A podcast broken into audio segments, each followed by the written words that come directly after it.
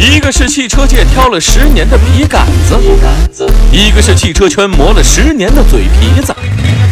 两个男人口吐莲花，带你仗剑天涯。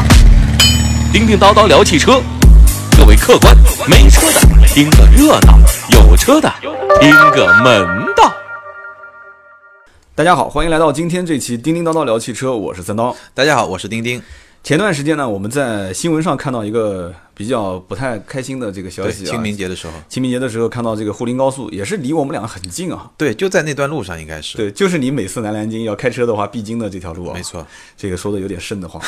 结果这条路上面出了一个比较大的事情，当时是三十多台车子连续撞在了一起，是吧？对，最后好像也有伤亡。对，好像是去世了两个人。对，然后呢，这件事情呢，很多人在网上也是看到好多文章啊，然后都是问说这个事故到底是什么原因发生的、啊，然后自己也是写了很多的一些注意事项，对，对不对？要怎么去避免？高速自驾指南。对，高速自驾指南。我们今天这期节目其实也相当于是一个高速自驾的指南。一个建议。对，因为为什么呢？我们的标题叫做《高速路上面安全行驶的二十条建议》，对，这这是你原创的吗？嗯、我觉得只能说是我这么多年自己积累的一些经验，当然可能也有一些别人的经验，大家一块儿对。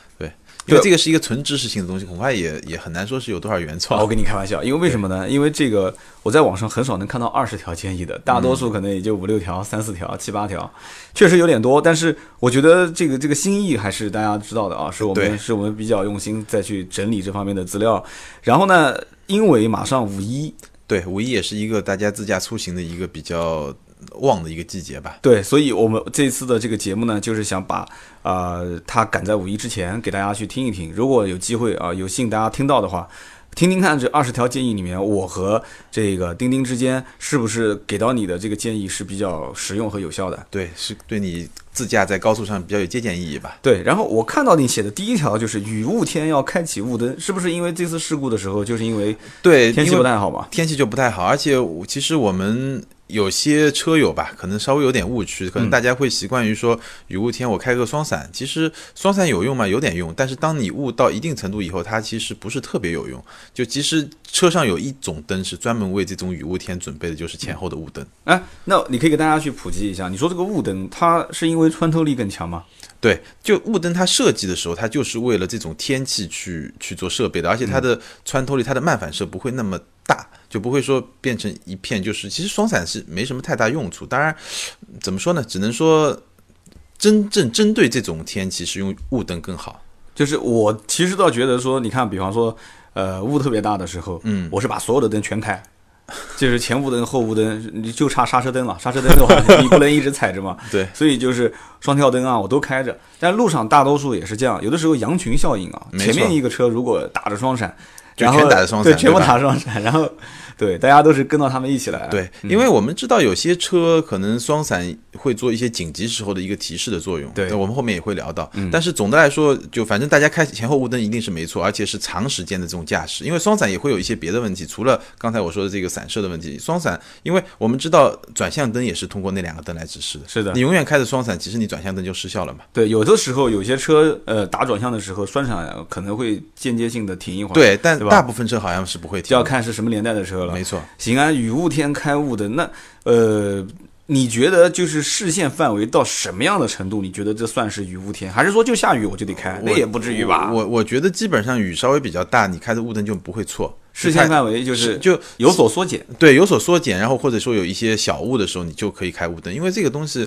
嗯，不会有什么副作用。对，其实插一句啊，你看我出国不多，肯定没有你频繁嘛。是，像国外，我感觉就是天稍微蒙蒙有一点点暗的时候，路上的车全部都开灯了，对，对？因为国外，比如说日间行车灯，最早就是嗯，欧洲国家的它的法律规定，就嗯必须要白天也要开灯，开日间行车灯，主要不是为了照亮，而是为了别人能够看到你，警示作用。对，警示作用。那我讲的那个灯就是正常的大灯啊，就是有的到了晚上有一点点蒙蒙亮的时候，有的可能它本身是自适应的，对，天一暗它会自动亮。其实我们自己开车，如果你是有自适应的灯的话，你会发现其实它亮的很早，对。基本上不用到多黑，它自己一定会亮。对有一点点暗的时候，就改天我们可以聊一聊，就是这些灯光啊，没错。就是国外和国内在驾驶这个道路环境不同的情况下，有一些什么区别啊？是，然后第二条，你说是适当的选择这个合适的道路，不要长期的占据左侧第一股道。对，我相信很多听友包括车友都会有这种感觉，在啊。国内开车，其实最大的痛苦就是你左侧第一根超车道上永远有很多慢车，就是，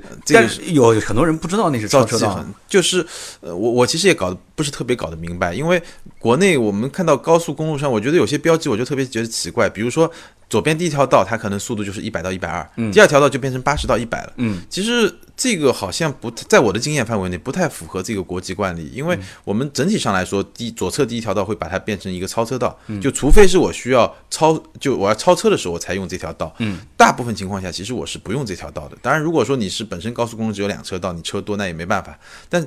比如说三车道、四车道，正常情况下左侧第一条车道只是用来超车的，但国内好像是很多人都开在这个上面。你说，比如说我一百二十码限速的，你开一百二十码，你顶着这个限速走，那大家也就勉强能接受吧。但如果你开个八十九十，在这个上面确实是，我觉得其实也很危险，对你个人来说。就是说，其实如果开在左侧这条道，它反正路面上写的就是一百二，对我反正也没有说是违规。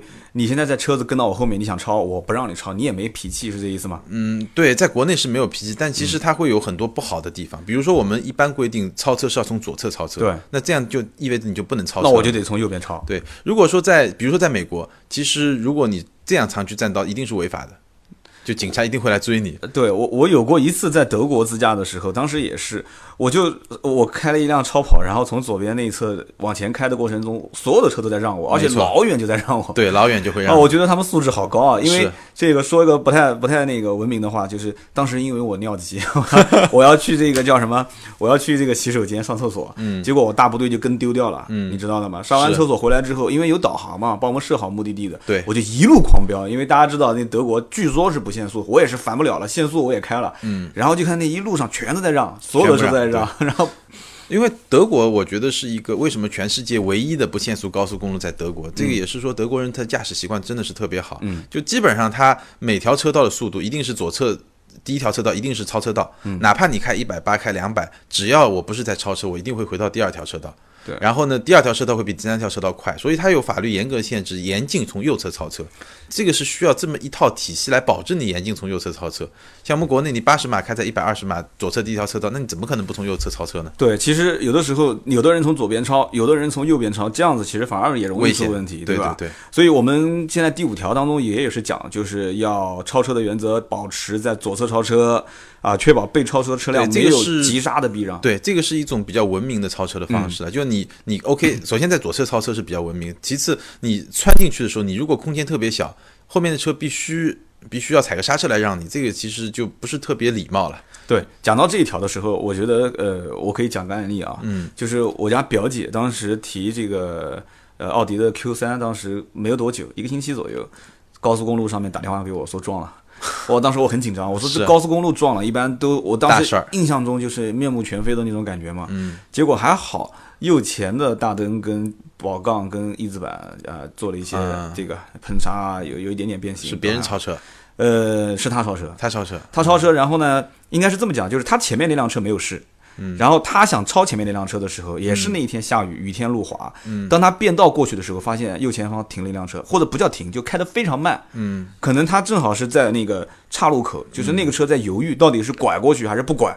对，然后他从那个前车，就是已经开走掉那个那辆车屁股后面拐过来的时候，看到那辆车在犹豫，他来不及了，然后再打方向的时候，右前就撞过去了。嗯，所以说这个虽然是追尾，但是对方司机下来也在道歉，说哎呀不不不好意思不好意思，我我高速公路上面不应该开那么慢，对。嗯但是呢，双方最后反正保险公司赔嘛也没关系，嗯人还好是没什么大碍啊，但是新车心里面肯定不舒服嘛。没错，就是我我想的就是这第五条跟刚刚我们说的这个第三条，因为我姐她就是右侧超车，对，要右侧超车，然后第二个就是右侧超车，同时遇到了紧急事故，是然后一脚刹车没有避让来得及嘛，没错。所以我觉得这个我们第三条跟第五条，我们给的建议就是大家还是从左侧超。嗯，在条件允许的情况下，从左侧跳。然后，如果说像刚才说的，真的有车长期占据左侧车道，那你从右侧超车的时候，反正注意安全吧，就是余量留的更大一点。对，而且大家其实也可以发现一点，左侧超车看左侧后视镜的习惯比右侧超车看右后视镜好像要好很多，哎，嗯，是是这个意思吧？是。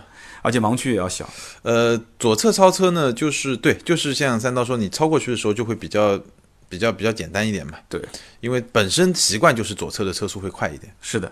然后我们刚刚漏一个第四条啊，第四条你是这么讲的，叫驾车时保持注意力，避免疲劳驾驶。你有疲劳驾驶的习惯？我有，我有，呃，没没没有疲劳驾驶的习惯，但是有过 曾经因为疲劳驾驶，就是你特别紧张，嗯，就我觉得这个其实只是给大家提个醒，其实所有人都知道。但是我想说的是，其实最危险的，真的就疲疲劳驾驶，可能是在我看来，可能是在高速上发生一些危险情况的非常重要的一个原因。我呃遇到过几次，就是一般都是吃完中饭，是吃完中饭，因为大家知道吃完中饭时候，人所有的血液都是都是开始往这个胃的这个位置就特别瞌睡，开始流通嘛，对不对？这是这是一个常规的生理反应，没有办法。没错，所以吃完中饭，有的时候可能有些人就赶路嘛，包括像我们有的时候自驾游，吃完饭可能跟着就要大大部队就开始上路开，是那眼睛基本你你最瞌睡的时候到什么程度？就是开就已经睁睁不不开眼睛。对，所以这个时候嗯还是建议大家把车停到休息区，哪怕休息十分钟、十五分钟会非常有用。睡一觉。对对就小憩一片刻。你你在休息区睡过吗？我小憩过很多，或者是换人嘛，换副驾的朋友一块儿去开嘛。我反正现在我觉得命比以前值钱了。啊，对啊，所以现在就天天，我只要出去，我感觉有点困了，我就去睡。我觉得这个呃确实时间和钱和生命来比的话，我觉得真的还是命最重要啊。而且我们现在说车的主动安全、被动安全做的再好再好，也比不上你自己非常谨慎的一个驾驶。对，那就是刚刚我们讲的第四条，第五条我们说完了，说说第六条啊。超车之前先要确定盲区内没有车啊，才能加速超车。对这个也是刚刚其实我讲的对，我姐的而且就是这个，可能我觉得很多老车老司机其实不没有这个问题了，就新司机会有一个这个问题，就超车一定要加速超车。对，很多新司机会觉得超车我是一个变道的动作，我要做一个动作的时候，我会。把刹车放掉，就紧张嘛，一紧张就把刹车呃把油门放掉，有时候甚至还会点一下刹车，这个就很危险。其实就是要超就赶紧超。要超就赶紧超，而且一定要加速，你确保你的车速比右面的车速高，尤其是当你超了车要回到原来那个车道的时候，一定是要加点速度。就是说，呃，快速的判断旁边没有车，安全可以超车。对这个时候一脚油门下去，直接把速度带上来，迅速的变道。也不要，也不一定说需要一脚油门，就至少就是说你是在加的速度，而不是说，比如说我从中间一个车道到左边超了中间一个车了，然后要回到中间这个车道的时候，嗯别踩刹车，就很多新司机容易犯的一个错误。然后就被后面的那个司机追尾了对呃不是追尾啊，绝对是挑衅挑衅嘛，吧？对对对超了我，然后点一脚刹车。我们在网上看很多这个行车记录仪的这个叫斗车嘛，斗气的这个视频，好多都是这样的。这两天因为网上的这个斗气车视频很多嘛，是有一辆车横在马路中间嘛，当时，然后后面一辆车怎么走，前面一辆车都不给他走。这个说实话，我就我们也曾年轻过啊。就没意义了，其实完全没意义了，对你斗过没有？呃就没没那么斗过。对，啊，我以前开奥拓的时候曾经斗过。对，开奥拓上路的时候，感觉全世界的人都看不起你啊。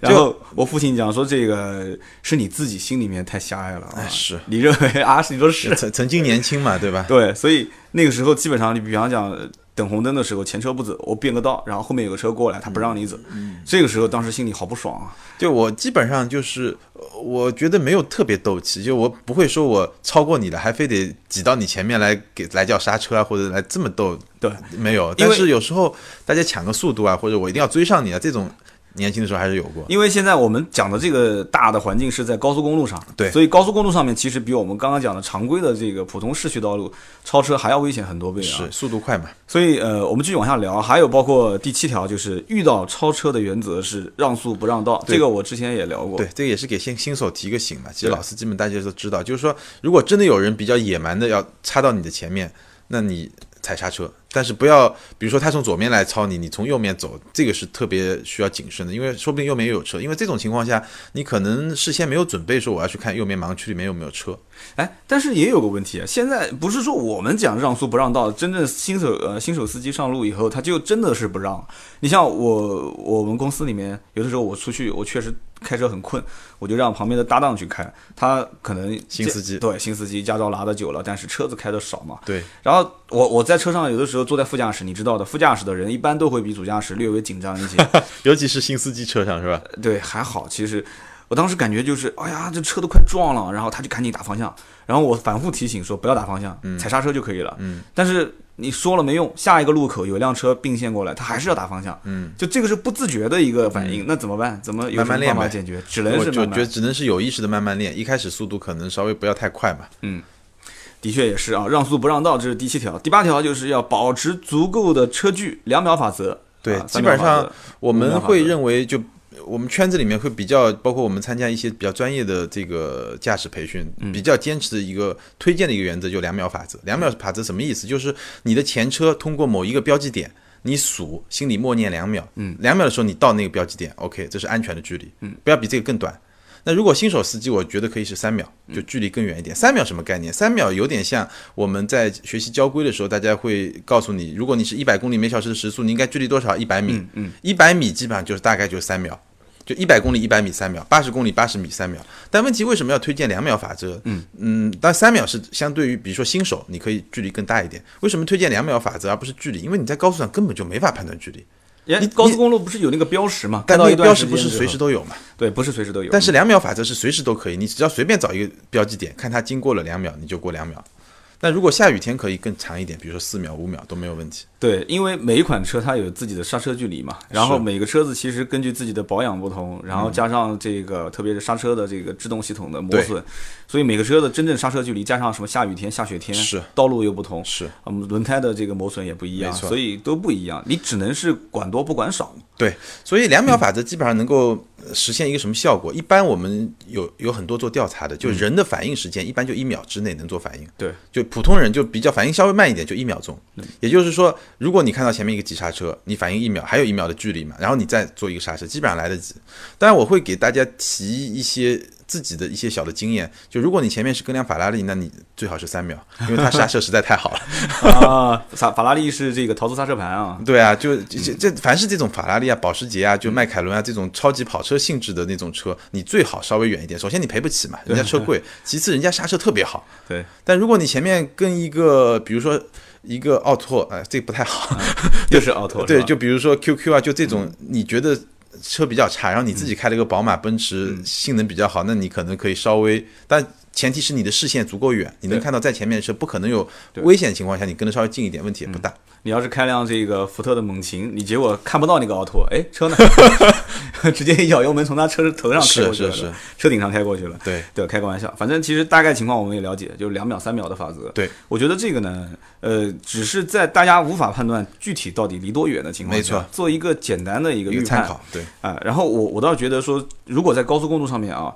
呃，你保持一档的，就是适当远的距离，旁边车子超车的可能性也有吧？对，就是旁边一看说，我天，你怎么？所以也别太远，太远是没意义的。你会不断，其实市区开车也一样嘛。市区你跟着太远，不断的被插，就被插入插入，你就感觉其实你也不安全，就算了，我还是离近一点算了，是吧？就你正常的一个距离嘛，正常的车。所以高速公路高速公路两秒法则其实已经挺远的了，我个人觉得啊。对。但是这个视线判断的话，可能你要下了车看，哇、好远。但是你真正在车上看，感对，觉因为你速度快嘛。速度快，还是不是不是能判断的很准。对。好，我们继续往下聊啊。下面第九条就是尽量远离大货车、大客车。对啊，这个其实特别给大家提醒，就尤其是像大货车，就我个人的经验啊，比如说我要超一个大货车，我会事先做好准备，然后一脚油门就超过去，迅速的超。迅速超过去，然后我不会跟在大货车后面，跟在大货车后面有一个什么问题，包括大客车，就它会有时候它容易从里面蹦出石子来，对，因为你知道那个货车的轮子，它一般是两个轮子并在一块儿，是的，它加一加很容易蹦出石子来，弹到玻璃，对这个是第一点。我已经受过伤了。你受过伤了对吧？我也不会在它前面，嗯嗯、我比如说我们德国有一本杂志，嗯，他做过一个调查，调调查德国的那些大货车司机，嗯，那种货车他开什么车呢？就前面一个车头，后面拖的一个集装箱那样的对，车。很长很长的。调查百分之九十以上的司机告诉他，如果说我有可能要追上前面那辆小客车，我怎么办呢？我不踩刹车，或直接撞者或者说我很轻的点一下刹车，直接撞直接撞。为什么呢？因为如果他踩一个重刹车，相当于他后面那个挂车几倍于他的重量，直接就追到他的尾了。对，就对他很危险。嗯，所以他就人嘛，一个非常理性的一个判断吧，他就会直接撞。那所以这个。我觉得在中国也一样，而且中国还有很多一些不可避免的超载啊，其实他根本是刹不住的。所以你任何时候你要确保你后面的，如果是有一辆大货车的话，你一定要离开它足够的距离。对，嗯尤其是比如说你要，如果你要超车，你要超一个大货车，那你要保证大货车前面那辆车离得足够远，就你超过以后能够迅利迅速的远离这个大货车，这个其实特别重要。有道理，叫弱势群体远离强势群体啊。这个时候我也可以讲个案例啊。你比方说，呃，我以前节目应该提过，我们以前在二手车过户的时候，经常要安排一个员工开着那些二手车到就是过户交易中心去。去办理手续，是那就要给他一辆车去经常去开。对，然后我们给了他一辆什么车呢？就是别克的那个 HRV 两厢的小轿车。啊小的小的旅行车，对，这哥们儿本身个子也不是很高，他天天开这个车到处跑。有一天，突然他打个电话回来说说这个老大车撞了。我说我第一反应是人有没有事？他说还好人没事。他说但车撞的挺严重的。然后我们就到了现场看了一下，南京有一条路叫玄武大道，南京当地人应该知道，还挺宽的啊，就是双向应该是四车道六车道吧，是很宽。然后呢，结果整个堵得严严实实的，为什么呢？因为在左车道，就是最左侧那那个车道，他超车的时候，呃，结果就他们他是跟车跟得很紧，然后完了之后，他想变道的时候，发现旁边有一辆车，也是就跟刚刚我姐的那个情况很像，他来不及了，就在他盲区里面。对他来不及，又不想往上撞的时候，一个方向盘一打，又往右边走了一股车道，就是从最左侧第一股变成第二股，又转了一个方向变成第三股，后面一辆大货车梆撞上来，然后又把他从他侧面撞上去之后，他原地打转，又回到了旁边那两股车道上去，哦结果等于相当于是一个车、两个车、三个车、四个车，就把那边几股车道全给占了。嗯，然后整个那条路本身是很宽掉了嗯本来是很宽，但是因为事故现场大家都不愿意挪车嘛，嗯，结果就就只能留一小股车道，还得挤着过去。你想后面四五股车全部变成一股车，那全堵死了嘛。是然后当时遇到一股什么情况呢？遇到一个什么情况呢？就是这个大货车司机下来之后讲了一句话，说，嗯说你今天运气太好了。嗯因为大货车撞他的时候是头对头迎着撞的，哦，因为他原地撞撞转了一个圈嘛。嗯大货车司机讲说，我刚刚才把车上的木材拿掉拿掉，到前一家那个那个老板的店里面，刚刚把它卸下来。如果我这个车上的装着货的话就对装着货，而且刹车是刚换的，刚保养完，刚刚才换。如果我要刹车没换，就再早个一两天。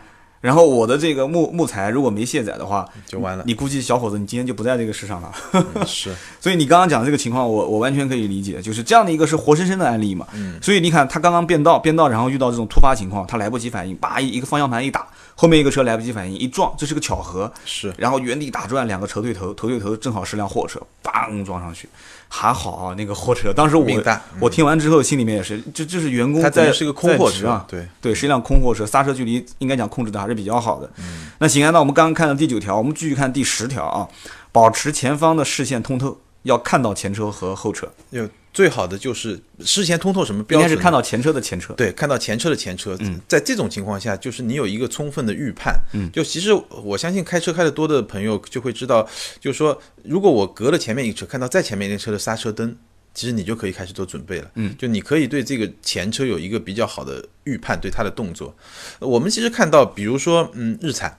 日产它现在有一项技术，就是它在呃主动驾呃自动驾驶方面，它积累的一项技术，就是它能够通过它的这个呃雷达，就是监测到前车的前车的这个车速的一些变化。嗯这样的话，它在嗯设定我自己的自动驾驶程序的时候，就会更加智能一点，就是说现在已经有技术可以不但监测到前车，还而且能再看到更前车的前前车，对。啊，包括包括我最近看新闻说，那个谷歌也在申请类似的这方面的一些专利，就为以后的自动驾驶做一些准备吧。但是这个我们不提，就是你自己看的时候，最好是能够就不要被你的前车挡住视线。就一般情况下，如果我开辆小轿车或者一辆嗯跑车比较低的，我如果前面是一辆 SUV 或者一辆面包车，我总会想办法变更车道，就是能让自己看得更远一点，好会比较安全一点。那基本上我在看一个特斯拉的这个无人驾驶的视频里面也是，特斯拉是可以一边超车，然后再并线并进来之后，对继续保持速度往前开啊。对。对对，那么好，我们其实已经聊了十条了啊，大家估计已经觉得说呃这个武装到牙齿了，是吧？嗯，对，还有十条，还算好，我们才说了一半啊。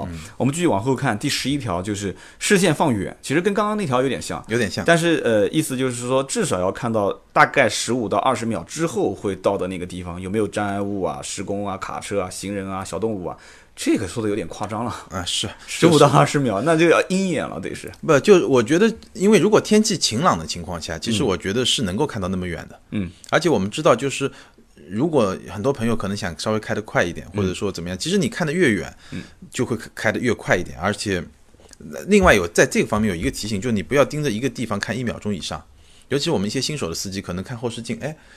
看很长时间，或者看车内后视镜看很长时间，就就以你的眼睛就像雷达一样，不断在四处扫射，前面的左、中、右，然后两个外后视镜，一个内后视镜，就是这么一种状态会比较好。对，就是说开车的时候一定要像那个《疯狂动物城》里面的那个朱迪是吧？没错，眼观六路，对那个狐狸或者兔子，千万不能是那个我是 是是那个是吧？对对对对对，我大概懂你的意思了。那行，我们继续往下看啊，还有第十二条叫做有计划的驾驶啊，确保提前量。没错，就嗯这个其实跟上面一条是联系在一起。当你看的东西足够多的时候，你就在脑子里不断的计算嘛，像电脑一样计算我走哪条线，嗯然后这条线呢，它有一定的提前量，和别的车呢保持足够的安全距离，然后。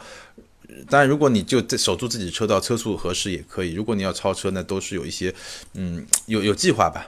其实你说的这个是在开车上路的时候，你要是确定一定的计划是吧？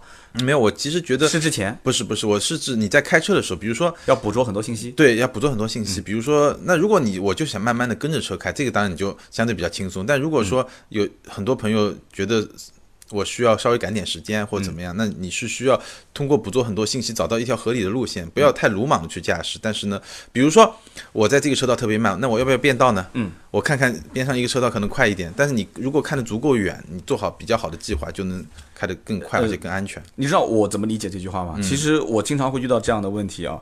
我这个人呢是比较高度依赖导航的。嗯我出门的时候就在南京，南京就我算是老南京人了，我都经常要用导航。嗯，因为我会生怕万一一一不留神就走错走错路了对，因为导航我不是说不认识路，而是把它当成一个就坐在我副驾驶的一个人，那对吧？嗯我都是用林志玲的声音，就是我经常载着林志玲出去，他会提醒我前方请左转，是吧？都是这样的声音。但是关键更容易分神嘛？对吧？我其实我的神不一定在这上面，我可能哦还有电话，还有短信什么的，就是其实这不是个好习惯啊，我嗯绝对不提倡。我上一期节目还在讲开车手机就是啊，就是尽量不要玩。我现在的方法就是把手机扔包里面，然后包扔在后备箱。嗯，然后呢，这个应该怎么说呢？就是出门前还是要把导航地图打开，先看一眼。我强烈强烈建议这件事，特别是跑长途，对吧是？要有方向，就你要有个方向感。就是好多事故其实并不是说啊、呃真的是这个人想违规，嗯是真正到了一个哎，我觉得路况不是很熟悉的地方的时候，这个时候在干嘛？把手机拿出来在导航，对，然后又又在某些地段不太容易停车，大家知道市区也不好停，高速公路也不能停车，然后这个时候再判断是拐还是不拐，就那一刹那没，错。是能这么理解啊？对我刚才讲的还有一层意思，就是说，比如说你经常看导航，嗯，就比如说你看看，哎呀，过两公里要出去了，那对这就可以提前去规划一些路线。对，导航有的时候也很坑，对吧？有的导航它其实到了那个岔路口，它不会提前跟你讲，它没有那么准。有些说的不不太精确，对，现在又是什么高德地图、百度地图，又是什么腾讯地图、搜狗地图，一堆地图，我也搞不懂。就是个人有说个人好的地方，你像我有的时候就会两个导航同时开，我最夸张是三个导航同时开那。不更容易犯错吗那？对啊，所以所以你就很纠结，到了一个路口，这个说往你往左，那个往你往右，那你怎么办？对啊，对啊，我曾经有一期节目也是这么聊的嘛，就是下了长江大桥之后，我去一个朋友的公司，下了长江大桥，一个是让我直行，一个让我左拐，搞得我也了对，对然后车载导航上面显示还是直行，那我就选择二选一。对你最起码三个人有两个结果，我就同意了两个。但但我其实不太建议像你这么这种做法，我觉得你就用一个你最靠谱的，否则你如果选择纠结的话，其实也挺危险的。所以我，我的意思就是，我现在呢，如果时间充裕，去一个地方比较远一点，先研究一下先研究一下，我就打开这个百度地图，上百度看一眼啊。对，不是给他做广告了，其实我估计大多数都是用百度搜，大概的路线先了解一下。心里有谱对对，甚至还有实景地图，现在在网上你可以直接实景看一下是什么情况，心里有个数。行啊，我们继续往下聊，下面就是第十三条，叫做合理的表明意图，使用转向灯，用刹车灯表明你的刹车意图。对，基本上就是说，其实灯光啊，除了灯光很多时候除了照明，它还有一个表明你意图的一个作用。嗯，比如说转向灯，转向灯我们知道是用来转向，但其实转向灯还有一些别的用途。比如说在高速上，如果你要从左侧超车，你可以打一个左的转向灯。嗯，这个时候这是一种比较文明的方式，就是我要从左侧超车。嗯，那提醒你注意，就我要超超越你了。那还有一种不太文明的，比如说我们在德国开车也会碰到，如果有人胆敢站在左侧第一条车道，基本上标准的开法，如果你开辆保时捷，你就一脚油门直接冲上去，顶到他屁股。顶到他屁股了以后你就闪大灯，闪大灯。让他，这个时候你没错，因为他不该占这个车道。我其实开车用灯的习惯有一种啊，不知道大家有没有这样，你不知道丁丁你有没有这样的习惯？就是晚上如果我要超车，我会先从近光切成远光，嗯。然后闪他两下，嗯。打个方向灯，有的时候不打方向灯我就直接超了。嗯，就是说，这个我不知道这个是不是正确的方式啊？因为我近光切远光，它是第一反应能看得到的。嗯，哎，后面这个灯打远光灯了，然后我打个方向灯，直接就超它了。呃，我一般不会，一般因为近光闪远光，有些人还是会闪到他眼睛。嗯就我一般的习惯就是打个左转灯，就我刚才说的。但是你打左转，前车有的时候不一定能看得到，哎，但是你就这个是一个我看来是一个比较正常的方式嘛，因为你如果每次都是这么散，除非是就是你觉得它前面一辆车它老是在摇晃，你感觉上它有这种疲劳驾驶的迹象啊。如果它正常在这种行驶，我一般不太会打扰它，对，就是我我有的时候可能是想有意识的打扰他一下，让他知道我要超了警。示一下。对我怕就是万一我超的过程中他没反应过来，一个变向，那我就跟他撞了嘛，对不对对对所以这是一个，还有一个就是有一些老司机在点刹车的时候啊，他会频繁的快点，嗯对，就让那个刹车灯不停的亮哎闪亮闪亮，这是一个警示的作用嘛。不是一直亮，就是一亮一灭，一亮一灭，哦，快亮快灭，快亮快灭。就我遇到过一次就，警示的作用嘛。对，就提示后面前面出事情了。对，你要一直常亮，他可能就以为是你要减速啊之类的，呃，那个反而是一种提示。这是一种提示，包括我们知道现在有一些比较高档的车啊，嗯就奔驰啊什么的，你如果是一脚急刹，比如说到六十、呃。七十就不是不百分之六十到七十的力度去这么急刹的时候，它可能双闪会啪啪啪突然就闪自动自动打开，自动，这也是一个警示。是的，这个将来应该会普及啊，对。这些功能本身我觉得应该不会占用太多成本，对吧？没错，然后呢，我们看第十四条叫做合理的使用远光灯，这个大家可能都有经验吧，就是因为远光灯晃眼嘛，嗯对。对吧？你合理的使用，现在包括也有一些技术，嗯。比如说它能自动的关闭开开关远光灯，就是对面有车会车，自己关掉，自己关掉这个是一种。然后更高级的一种呢是，对面如果会车，我会自动把跟他跟去炫，就跟他会闪到他眼睛的那一部分的区域的远光灯给灭掉。然后另外一部分是继续的远光灯继续对打到这个是更高级点的技术是的，这个以后就不能用远光灯去跟人挑衅了，是吧？是 强制你不允许跟别人挑衅。对第十五条叫做留意后方，不要让后车跟得太近。对，这个其实嗯我们刚才说大卡车的时候一样，就你如果是普通车，你也别让它开得更近。如果你发现有一个很快的车，比如说追到你屁股后面要超你车的时候，我建议你那个时候就匀速，也别加速，也别减速，你就让它正常的让它就是说白了，其实开车在路上不仅仅是往前看，对吧？左右后都要看。我估计很多人后内后视镜啊，就车子里面的那个后视镜用的很少，对，看的很少而。且还有很多朋友，我看后面堆了很多东西，又后视后视镜内后视镜可能根本就看不到的东西。对，两个大的靠垫是吧？对，有的是贴个什么兔子，一个啥什么东西的，就全部把它给挡起来了，对吧？所以总的来说，就你越有经验的驾驶者，在嗯路上你会像，我觉得有时候你就像一个保姆一样，就你除了要照顾好自己的车，你也尽量为四周的车想个条出路，对让他们有比较好的条件、比较好的空间去驾驶。嗯，有道理。我们继续往下看啊，继续往下看，就是随时关注两侧车辆，并且啊，要考虑它有可能进入的盲区，就是盲区的车辆。这个就是其实刚才也谈到，就是说你随时看两边的车，嗯，两边的车呢，就你随时找知道两边的状况，包括身后的状况。尤其比如说我们在美国开车的时候，其实有法律规定，你要超车的时候，你其实必须是转头去看那个盲区，回头看盲区。那虽然国内没有这种规定，但是你要随时去注意这这些车辆，这些车辆其实是，尤其是右后侧的这个盲区里面车辆，很多事故都是这么造成的。对，因为我们开车是左舵嘛，左舵，左舵其实我们左转弯的时候，一般出问题都比较少，没错，除非你盲区比较小。对，除非你是完全就不顾及了后面的车，直接掉头的话，那往右边其实掉头拐弯其实很少啊，基本上不可能往右拐弯，有有往右掉头超车嘛，主要就是超车嘛。对，就是超车，所以我们始终觉得从右侧超往右拐弯，就是方向盘往右打的事故概率会非常高，是是这意思吧？我们视相对比较高，因为有盲区嘛。对视线本身就不是很好。嗯那我们可以可不可以这样理解？就是我的现在所处的盲区，很有可能就是前面那个车他看我的盲区，呃，我的盲区就其实我的右右后方有盲区嘛，对但如果有一辆车在我的左前方的话，我很有可能就在他的盲区里面。对，但是所以我们大概要去判断，就是说你其实尽量不要跟在一辆车，比如说，呃，比较危险的是什么呢？就你的车头正好跟后前面的一辆车的车尾持平，嗯，然后车速差不多，这么再开，千万别这么开，就你不要。跑到别人的那个盲区里面去，尤其是长时间静止的在盲区。如果你进入盲区，马上就超过他，或者马上就速度减慢了，这个没问题。但如果你长期在他盲区，因为他会觉得这个地方没车，对，所以这个是有道理的。我们平时在开车的时候，尽量还是要关注一下自己的盲区是什么。我们的盲区就是对方的盲区，对吧？可以这么理解吧？然后同时前面这个车如果后面两个大靠枕，然后把那个后面的后挡风玻璃给遮起来了，那基本上不用讲了，这个人根本是不会看后是内后视镜的，对吧是？这个时候，那他不看那后视镜，他基本不会回头。没错他不回头的话，那我们其实的的盲区对他来讲的话范围更大。没错。那么继续往下看啊，第十七条，如果看到前方有状况，提早踩刹车，打双闪，缓慢匀速的刹车，并且要一直踩住刹车，以便后车能看到你的刹车灯。对，就是遇到状况了以后呢，我们就尽量就留一足够的安全距离，就尽快尽尽快的去尽早的刹车。然后你刹车呢，如果不是必须的话，就不要急刹。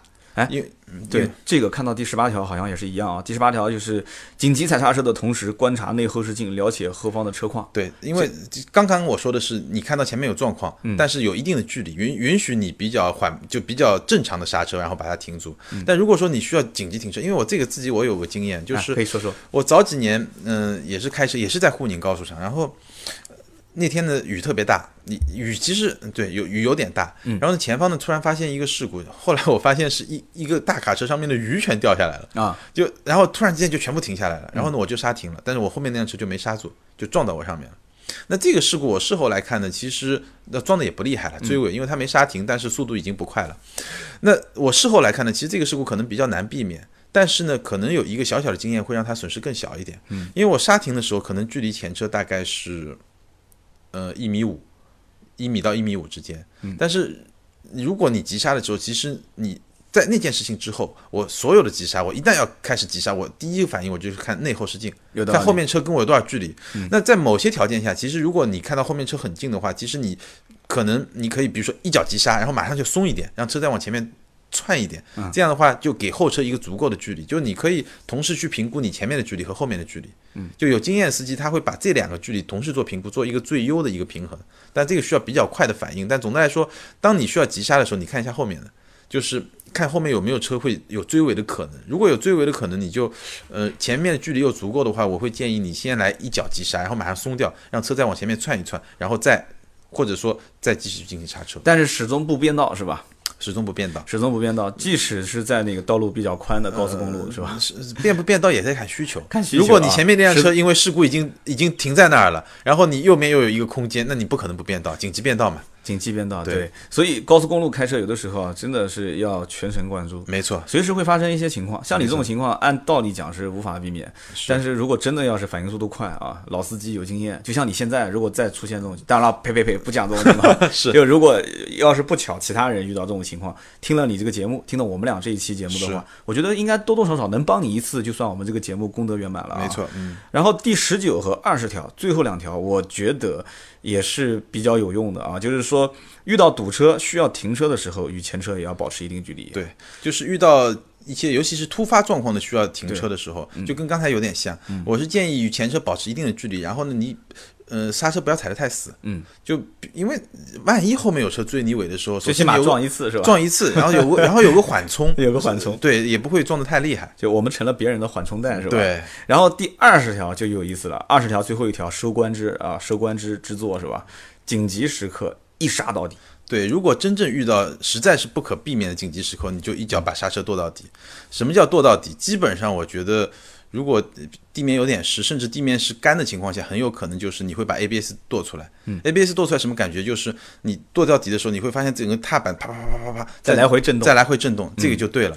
那这个东西呢，嗯、其实我不知道大家有没有机会啊，因为我在嗯。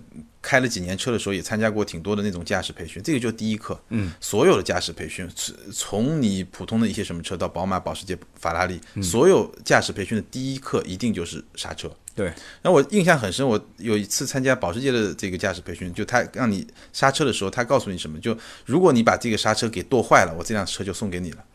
意思什么意思？就是。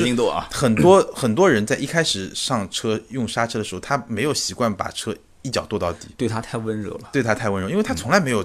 我相信有些车友，我身边很多朋友可能开了十年车都没有这么刹过，车。但是油门会踩到底。油门会对油门经常会踩到底。对，不是自己的车是吧？所以我是建议，就是尤其是一些新手司机，包括一些开过几年车的司机，你可以如果有机会，你找一块空地，你你试一下，我一脚把刹车跺到底是什么感觉？其实刹车极限。其实是非常难受，就开车的人还好，但是坐在副驾的人是非常难受的。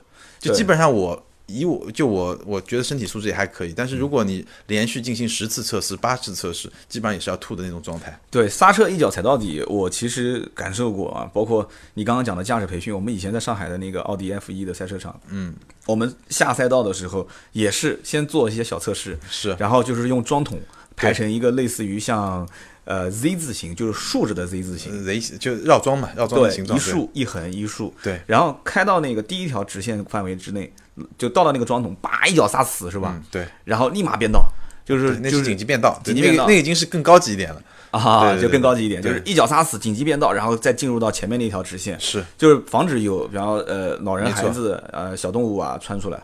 他说你不用不用担心，嗯，撞了算我的，是，就是因为刹死之后，按道理讲，如果有有这个 ABS 的话，它会帮你去进行一个辅助刹车，你方向还是可以动的嘛。对。所以呢，很多人其实真正说实话，当遇到紧急情况的时候，是因为他曾经没有遇到过类似的情况。对，如果真的找一块空地，就像你讲的，对，用这个练一练，一脚刹死，对。这不行的话就很多人他可能踩了百分之七十到八十，他就觉得已经是刹死了，但其实没刹死。对，所以现在有很多车不是有刹车辅助系统嘛？对，一脚刹车，它如果特别快，旁边判断哦，你没错刹死，我帮现在有些车可能根据你踩刹车的力度和速度，它会决定，哎，可能你踩到百分之六十，它就百分之一百的力量全部用出来。，对，所以大家以后上高速之前，先找个空地啊，没事跟自己的老公啊，或者跟自己的女朋友啊，就练这个刹死的这个技术但啊。但副驾最好别坐的人，特别难受，超级难受。对，也不要用人去做装桶去试，对对对，还是找一些空地，然后找一些这个，比方说软软一点的东西啊，一些一些做一些障碍物，大家可以试试看啊。我相信很多一些城市可能在郊县的地方都会有那种断头路，就是比较空的一些场地，大家可以在那边去试一试。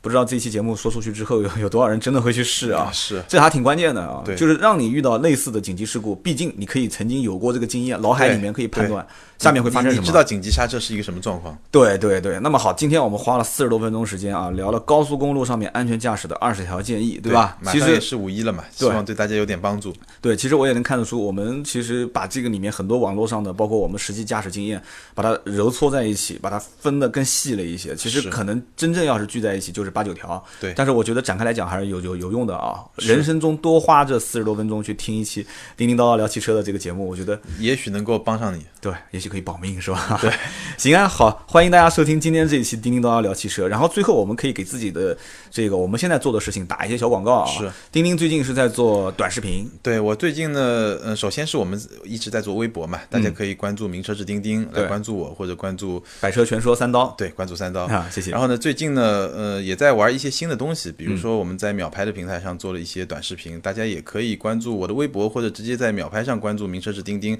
都能看到我做的一些小视频。对，钉钉现在小视频你太谦虚了，小视频做的相当不错，两到三分钟，我觉得这也是将来的一个视频方向啊。非常短的时间，早上起床或者是这个起床之后看，或者是下班的时候，对吧？蹭一下公司的网，老板最后十分二十分钟也不管了，对，如果看一眼如果是土豪的话，也可以在路上看。用流量看，对还好两三分钟用不了几兆，嗯，不大不大，十兆左右吧，应该，基本上我我们是也是希望通过两三分钟比较简单的，让你快速去了解一款车。对对，然后三刀这边也是在做一些问答类的视频，然后后期也会推一些小节目。呃，反正不管怎么讲，反正大家关注我们俩的微博就对了啊。对希望大家多多支持叮叮叨叨聊汽车。好，今天这一期节目就到这里，我们下一期接着聊。再见。